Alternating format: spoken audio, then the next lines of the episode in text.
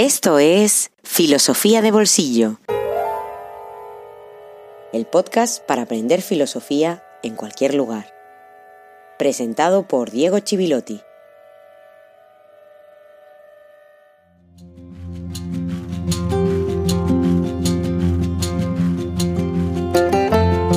Buenos días y feliz jueves filosófico número 5. Hoy me gustaría comenzar de forma un poco diferente, con un agradecimiento a dos personas, Beatriz Cuevas y Sonia Reibó. Si has escuchado otros episodios, habrás escuchado seguramente la voz de Bea. Esto es Filosofía de Bolsillo. O la voz de Sonia. La teoría de las ideas. Teniendo en cuenta que ya sabemos lo que ha ocurrido en la historia con la voz de las mujeres, y la historia de la filosofía lamentablemente no es ninguna excepción, la voz femenina en filosofía de bolsillo no puede quedar reducida a eso, no puede quedar reducida a la anécdota, no lo merece. Bea es, para resumir, mi compañera de vida, además de una excelente profesional como diseñadora de interiores. Sonia es una grandísima profesional de la comunicación, a la que estoy muy agradecido y con la que además tengo la suerte de trabajar, y conociéndola, seguramente tendrá ganas de matarme si escucha estas palabras. Por todo ello, hoy finalizaremos con la frase de una grandísima pensadora, y esto no va a quedar así en el postureo. En próximos episodios y contenidos extras, las pensadoras van a tener su espacio, porque con muchas dificultades, también lo han ocupado en la historia de la filosofía occidental. Ahora nos llama un señor, el señor Aristócles, también conocido como Platón.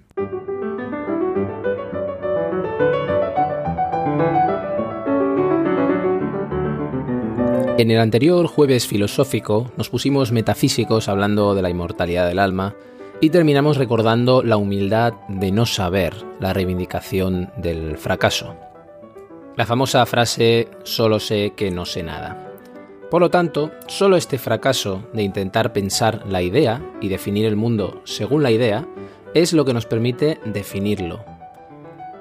Saber es saber eliminar cada fijación de la idea, cada fijación de ese eidos. Y este tipo de saber es lo que se conoce como dialéctica, que consiste en discutir y refutar en el juego constante y eterno e interminable de pregunta y respuesta. Recuerda que los sofistas tratan este tipo de saber tan especial como si fuera un saber positivo, un saber que genera tesis y las deja fijadas, que afirma y niega cosas sobre el mundo de una forma definitiva. Mientras que para Platón, la filosofía lo que hace es refutar y suprimir constantemente. Por lo tanto, transmitir este saber no consiste en demostrar tesis, sino en preguntar de tal manera que el interlocutor produzca aquello en ese mismo preguntar y responder que debe ser refutado. Por eso hablamos también de la famosa anamnesis o reminiscencia, que se resumía en esa sentencia de conocer es recordar, y que tiene que ver también con esa imagen del diálogo del alma consigo misma. Siguiendo este razonamiento, la filosofía es una ruptura constante frente al saber predicativo. El eros y el alma. Habíamos dicho que eidos está relacionado con ver, con el verbo ver, pero esta visión, más que de conocimiento, es de conducta. Tiene que ver con saber conducirse por la vida, porque como implica una distancia, implica una alternativa entre opciones, tiene que ver con elegir y por lo tanto con la conducta. Como habíamos dicho que no podemos hacer tema, tematizar la idea, habíamos hablado de la imposibilidad casi de pensar la idea, se dice que la idea está en otro lugar. Y por lo tanto el alma se encuentra siempre en la alternativa entre estar aquí y estar allá, entre mirar la idea o no levantar la cabeza, no levantar la mirada de las cosas, o no levantar la mirada del smartphone actualmente. ¿Qué es lo que nos permite que pasemos de las cosas a la idea? ¿Cómo podemos ir más allá de las cosas y aspirar a levantar la mirada hacia la idea? El Eros. Es el Eros lo que nos lo permite. El Eros, que es también esa divinidad del amor, el sexo, la fertilidad, etc., pero que no se trata de ningún estado mental o un estado de ánimo, porque el eros es un daimón. ¿Qué quiere decir un daimón? Quiere decir un principio activo, un ánimo interior que procede de otro lugar. Por eso, por ejemplo, la eudaimonía sería una felicidad. La partícula eu en griego significa bueno o bien. Buen daimón es la, el bienestar. Por eso también entusiasmo viene de entusiasmos, del griego estar lleno de los dioses, estar lleno de dioses. Cuando tu alma conecta con una realidad superior y respira aquel hálito divino o aquel hálito que viene de otra realidad superior, digamos. Porque tiene que ver con una figura de la divinidad que hace de mediadora entre los dioses y los mortales.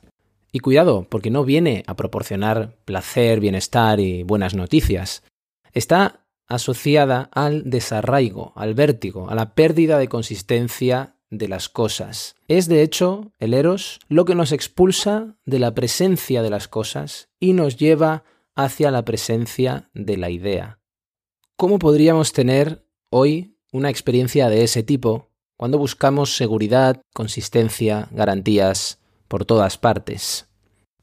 Me voy a permitir un salto en el tiempo, un gran salto en el tiempo, para leer un fragmento de un libro publicado en el año 2012 en Berlín, traducido el 2014 para la editorial Herder, de este famoso filósofo coreano radicado en Alemania, Byung-Chul Han, y cuyo título es La agonía del Eros. Precisamente hace un diagnóstico de la actualidad como un momento en el que el Eros agoniza. Y él dice al principio de la agonía del Eros lo siguiente, la negatividad del otro atópico se sustrae al consumo. Cuando habla de atópico se refiere a aquello que es tan singular que no podemos clasificar, aquello que no tiene lugar, porque no podemos definirlo, no podemos clasificarlo dentro de una de nuestras categorías. La negatividad del otro atópico se sustrae al consumo. Así, la sociedad del consumo aspira a eliminar la alteridad atópica a favor de diferencias consumibles, Después de este diagnóstico, Han dice que vivimos en una sociedad que se hace cada vez más narcisista, donde el sujeto narcisista no puede fijar claramente sus límites. De esta forma se diluye el límite entre él y el otro. El mundo se le presenta solo como proyecciones de sí mismo, cuando precisamente el Eros lo que consigue, lo que hace posible es una experiencia del otro en su alteridad, manteniendo el hecho de ser otro, y hace que uno salga de su infierno narcisista, dice él. Lo que es interesante es que Han vuelve a Platón hacia el final del libro y dice esto. En los diálogos de Platón nos encontramos con un Sócrates que es seductor, amado y amante, que en virtud de su singularidad es llamado atopos. Como te decía antes, aquello que no tiene lugar, porque no tenemos palabras para definirlo, es inclasificable. Continúa. Su discurso, Logos, se realiza como una seducción erótica, por eso es comparado con el sátiro Marsias. Es conocido que sátiros y silenos son acompañantes de Dionisos. Según el texto platónico, Sócrates es más digno de admiración que el flautista Marsias, pues él seduce y embriaga tan solo con las palabras. Todo el que las percibe queda por completo fuera de sí. Alcibíades cuenta cómo, cuando lo oye, le palpita el corazón con mucha más fuerza que los impactados por la danza de los coribantes. Dice además que estos discursos de la sabiduría o filosofía logón lo hieren como una mordedura de serpiente que le arrancan lágrimas. Hasta ahora apenas se ha prestado atención al hecho sorprendente de que precisamente en los comienzos de la filosofía y la teoría estuvieran el logos y el eros enlazados en una unión tan íntima. El logos carece de vigor sin el poder del eros. Alcibíades confiesa que Pericles u otros buenos oradores, en contraposición a Sócrates, no logran conmoverlo ni llenarlo de inquietud. A sus palabras les falta la fuerza erótica de la seducción. Eros conduce y seduce el pensamiento a través de lo no transitado, de lo otro atópico, lo demoníaco del discurso socrático se debe a la negatividad de la atopía, pero no desemboca en la aporía. Platón, en contra de la tradición, declara a Poros padre de Eros. Poros significa camino. El pensamiento ciertamente osa adentrarse en lo no transitado, pero no se pierde allí. Eros, gracias a su procedencia, le muestra el camino. Filosofía es traducción de eros a logos. El fragmento que he leído es de La agonía del eros de Byung-Chul Han y está editado en Herder, por si quisieras echarle un vistazo. ¿Por qué lo he leído? Pues para explicar que el daimón del eros nos expulsa del mundo cotidiano. Y este exilio, esta pérdida de seguridad y de consistencia es la pregunta filosófica. Por eso la pregunta filosófica está tan ausente de nuestras vidas. Porque ¿qué es lo que hacemos constantemente? Lo que hacemos es bloquear en las redes sociales, practicar la violencia lingüística, diseñar nuestro mundo virtual a nuestra imagen y semejanza. Sin ir más lejos, cuando anuncié en Twitter el pasado 21 de noviembre que se estrenaba Filosofía de Bolsillo, recibí muchos mensajes positivos de, amigos, pero recibí uno que lo saco a colación porque tiene que ver con esto que estoy explicando y creo que es muy ilustrativo, si no, no lo haría. Decía lo siguiente, antes de suscribirme ¿Eres progre? ¿Empoderas algún colectivo? ¿La inmersión lingüística es tu alimento? ¿O no podrás resistir la tentación de vendernos algún paraíso fuera del sistema capitalista occidental? Más que nada, para que limites tu público y ahorrarnos disgustos. Gracias. Pues lo siento, querido amigo, pero la filosofía, si para algo no está, es para ahorrar disgustos. Al contrario, la filosofía va a crear nuevos. Porque la filosofía, la pregunta filosófica, es un arma contra la certeza, es un arma contra la consistencia, contra las certezas de todos los sismos y por eso también contra el totalitarismo que sobrevuela nuestras cabezas en la actualidad.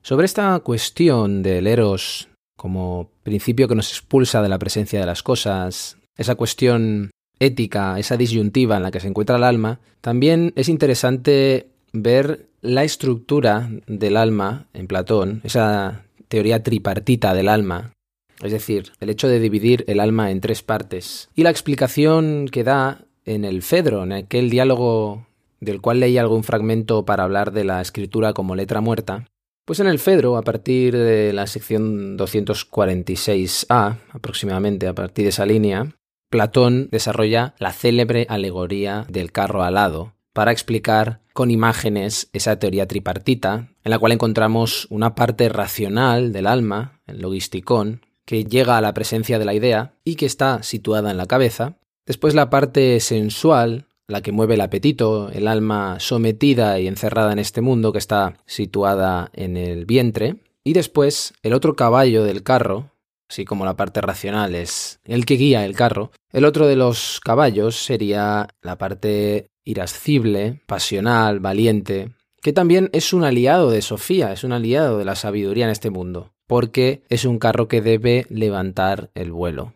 Como siempre, todo esto tiene una dimensión política, porque cada una de estas partes predomina en cada una de las tres tipos de personas, cada uno de los tres tipos de ciudadanos, digamos, en una polis. Evidentemente, en el filósofo domina el alma racional, domina la parte racional, en los trabajadores artesanos domina la parte sensual y en los soldados en los que deben defender el orden de la ciudad domina el alma irascible, la pasional, valiente. La caverna platónica.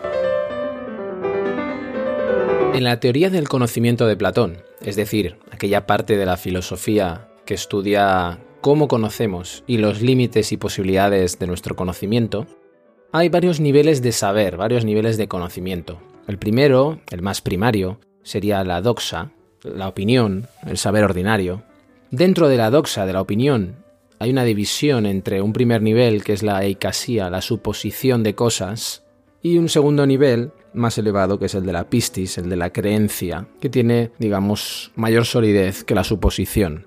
Cuando abandonamos ese primer nivel de la opinión, entramos en el nivel del nous, de la inteligencia, eh, del conocimiento, el que ya es, ya es saber de leidos, saber de la idea, aunque nunca se alcanza de manera completa, no hay que olvidar eso. Pues dentro del nous, de este segundo nivel, hay a su vez también dos niveles. Un primer nivel conocido como dianoia, que se refiere al pensamiento discursivo, a la doctrina, al saber positivo, eh, ese saber muy cercano al de los sofistas, y un segundo nivel más elevado, que es el de la dialéctica. Dialéctica, recuerda, que consiste en esa discusión, Eh, consiste en refutar en el juego de pregunta y respuesta. Para explicar todo esto, Platón utiliza de nuevo una alegoría, toda una serie de imágenes, que es lo que recoge la famosa alegoría de la caverna.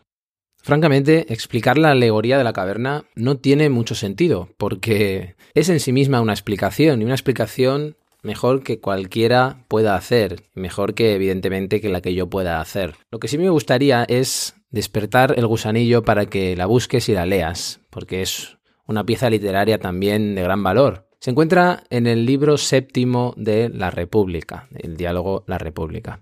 Platón comienza pidiéndonos que nos representemos hombres en una morada subterránea en forma de caverna que tiene la entrada abierta en toda su extensión a la luz. En ella están desde niños con las piernas y el cuello encadenados, de modo que deben permanecer allí y mirar solo delante de ellos, porque las cadenas les impiden girar en derredor la cabeza. Más arriba y más lejos se halla la luz de un fuego que brilla detrás de ellos y entre el fuego y los prisioneros hay un camino más alto, junto al cual imagínate un tabique construido de lado a lado, como el biombo que los titireteros levantan delante del público para mostrar por encima del biombo los muñecos. Claro, lo primero que le dice su interlocutor es, bueno, qué extraña historia, ¿no? Qué extraña comparación, qué extraños son estos prisioneros. Y enseguida Platón le recuerda, pero son como nosotros, pues en primer lugar, ¿crees que han visto de sí mismos o unos de los otros otra cosa que las sombras proyectadas por el fuego en la parte de la caverna que tienen frente a sí? Lo que está diciendo con todo esto es que la caverna es el mundo en el que nos movemos, el ámbito visible en el que vivimos y eh, donde respiramos.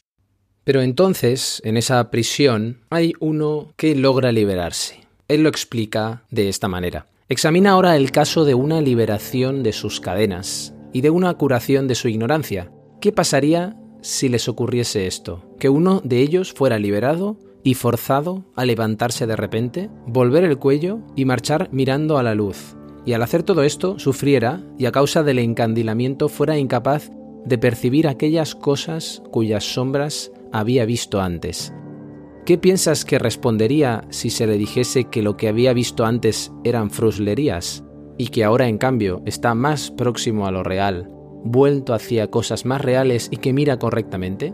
¿Y si se le mostrara cada uno de los objetos que pasan del otro lado de tabique y se le obligara a contestar preguntas sobre lo que son, ¿no piensas que se sentirá en dificultades y que considerará que las cosas que antes veía eran más verdaderas que las que se le muestran ahora? Con todo esto, Platón está describiendo ese inicio difícil del conocimiento de algo nuevo. Esos inicios difíciles también en la filosofía, por ejemplo, como los que estamos viviendo en este propio podcast. Con lo cual necesita acostumbrarse a esa nueva luz para mirar las cosas de arriba. Y dice, finalmente pienso podría percibir el sol, no ya en imágenes en el agua o en otros lugares que le son extraños, sino contemplarlo como es en sí y por sí, en su propio ámbito. Es decir, el sol está siendo aquí una imagen, una metáfora de la idea de bien, de la idea de bien y de verdad. Y ese trayecto tan difícil hacia arriba es esa dialéctica ascendente que debe llevar a cabo el filósofo, que es quien se logra liberar de las cadenas. Pero cuidado, ahí no termina la alegoría, no termina esta historia, porque nos explica que, una vez llegado a ese nivel, recordaría a aquellos prisioneros que están en la caverna y debería volver, debería descender y deshacer el camino para volver y explicar a esos prisioneros lo que ha visto. Si descendiera nuevamente y ocupara su propio asiento, no tendría ofuscados los ojos por las tinieblas al llegar repentinamente del sol, es decir, también le costaría acostumbrarse a la oscuridad. Y si tuviera que discriminar de nuevo aquellas sombras en ardua competencia con aquellos que han conservado en todo momento las cadenas, y viera confusamente hasta que sus ojos se reacomodaran a ese estado y se acostumbraran en un tiempo nada breve, no se expondría al ridículo ya que se dijera de él que por haber subido hasta lo alto se había estropeado los ojos y que ni siquiera valdría la pena intentar marchar hacia arriba? Es decir, el filósofo que ha logrado liberarse de las cadenas vuelve al mundo y le parece algo muy extraño, no acaba de comprenderlo. Acaba sintiéndose muy extraño y acaba siendo repudiado por los demás. Pero esto va más allá. ¿Y si intentase desatarlos y conducirlos hacia la luz, ¿no lo matarían si pudieran tenerlo en sus manos y matarlo? ¿A quién le pasó esto? Le pasó a Sócrates, evidentemente. Es la gran lección de Sócrates, que hace su gran discípulo Platón. Fíjate que en este pasaje tenemos teoría del conocimiento, ética, política, estética. Tenemos todo. No están divididas las especialidades. Es una gran lección de filosofía en sentido amplio. Porque más adelante, a partir de la línea 519A, vamos a encontrar una exigencia para los fundadores del Estado, dice. Es una tarea de nosotros, los fundadores de este Estado, la de obligar a los hombres de naturaleza mejor dotada a emprender el estudio que hemos dicho antes que era el supremo, contemplar el bien y llevar a cabo aquel ascenso, y tras haber ascendido y contemplado suficientemente, no permitirles lo que ahora se les permite. ¿A qué te refieres? le pregunta quedarse allí y no estar dispuestos a descender junto a aquellos prisioneros, ni participar en sus trabajos y recompensas, sean éstas insignificantes o valiosas.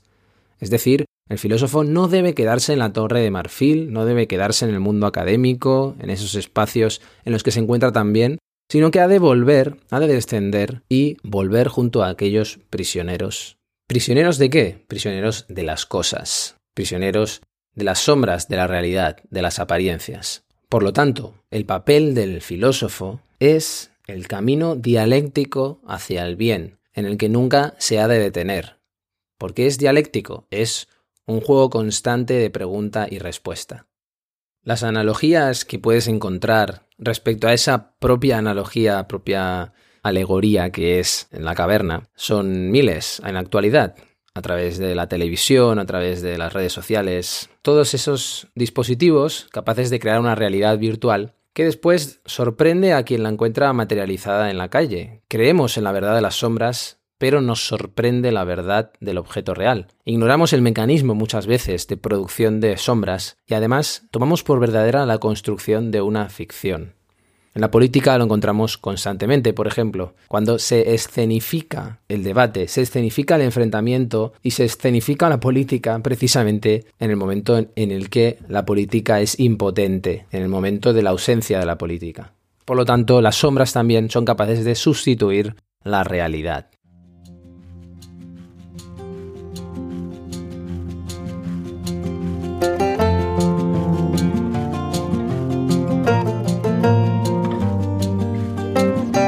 Platón había decidido ser filósofo, y así su condenación es más extremada porque se trataba en el fondo de un sacrificio. El Platón filósofo condenaba al Platón poeta a su ex futuro. Y esas condenaciones, aun tratándose de asuntos menos universales, suelen ser las más implacables. Nada se condena con mayor crueldad que aquello a lo que se renunció ser o aceptar un día. Quien persigue con su odio a otro, ¿no está declarando que algún día pudo haber sido su amor? María Zambrano, El hombre y lo divino.